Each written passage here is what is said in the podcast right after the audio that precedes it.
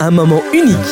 Nous sommes le 1er juin 2001 à Lakeland en Floride et dans l'église Carpenter's Home, 9000 personnes vont assister à un moment unique, l'enregistrement d'un album qui marquera à jamais l'histoire de la musique chrétienne. Tout commence par la lecture du psaume 57 par deux petites filles. My heart is steadfast, O God.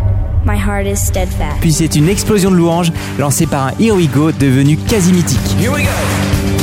Sur scène au piano, Michael W. Smith, entouré de ses musiciens et d'une chorale 5 étoiles, composée d'amis artistes à la carrière solo déjà bien établie, Ginny Owens, Cindy Morgan, Out of Eden, Greg Long, Chris Rice ou encore Emigrant.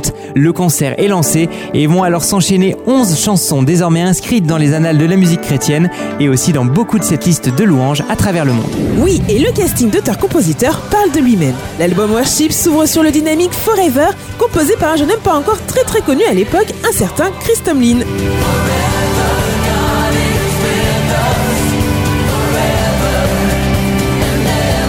Il y a l'incontournable Open the Eyes of My Heart de Paul Baloche. Paul Baloche qui co-signe également le poignant Above All.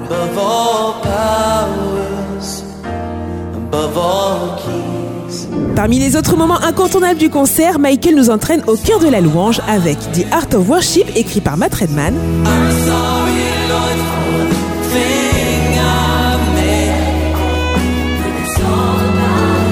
Et proclame la puissance de Dieu avec le Awesome God composé par son ami Rich Mullins, disparu accidentellement 4 ans auparavant.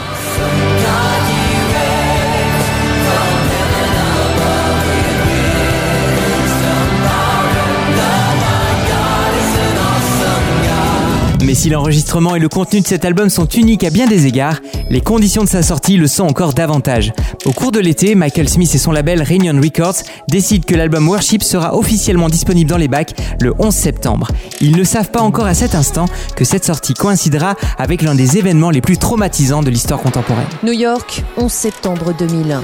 À 8h46, un Boeing d'American Airlines percute à 790 km/h la tour nord du World Trade Center.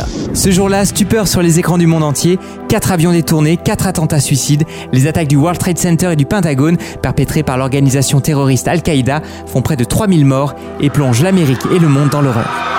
11 septembre 2001, date a priori funeste pour sortir un album, et pourtant Michael W. Smith en est convaincu, Dieu n'est pas étranger à cette simultanéité, et ce timing n'a rien d'un hasard. Dans un temps de désespoir, de traumatisme et de deuil, l'album Worship va rapidement devenir une source de réconfort et d'espoir pour des centaines de milliers de personnes, il s'écoulera à plus de 2 millions d'exemplaires. Certaines chansons de l'album prennent même une autre dimension au vu des circonstances, comme le Turn Your Eyes Upon Jesus, invitation à tourner les regards vers Jésus,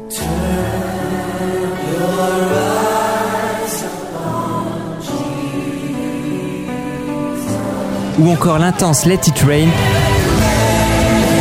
cri du cœur qui semble traduire l'aspiration profonde d'une Amérique qui a désespérément besoin de Dieu. Septembre 2021, 20 ans après la catastrophe, 9-11 reste ancré dans la mémoire collective mondiale. Pour Michael W. Smith, cette date marque un double anniversaire qu'il a souhaité commémorer avec la sortie d'un nouvel album événement, Worship Forever.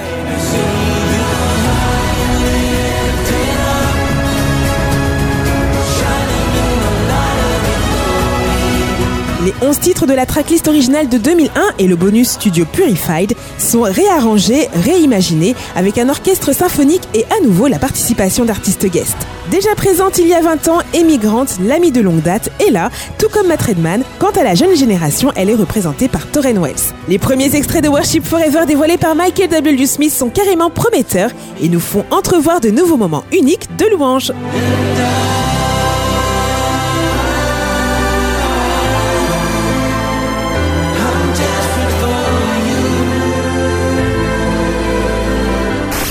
Retrouve tous nos programmes sur essentielradio.com.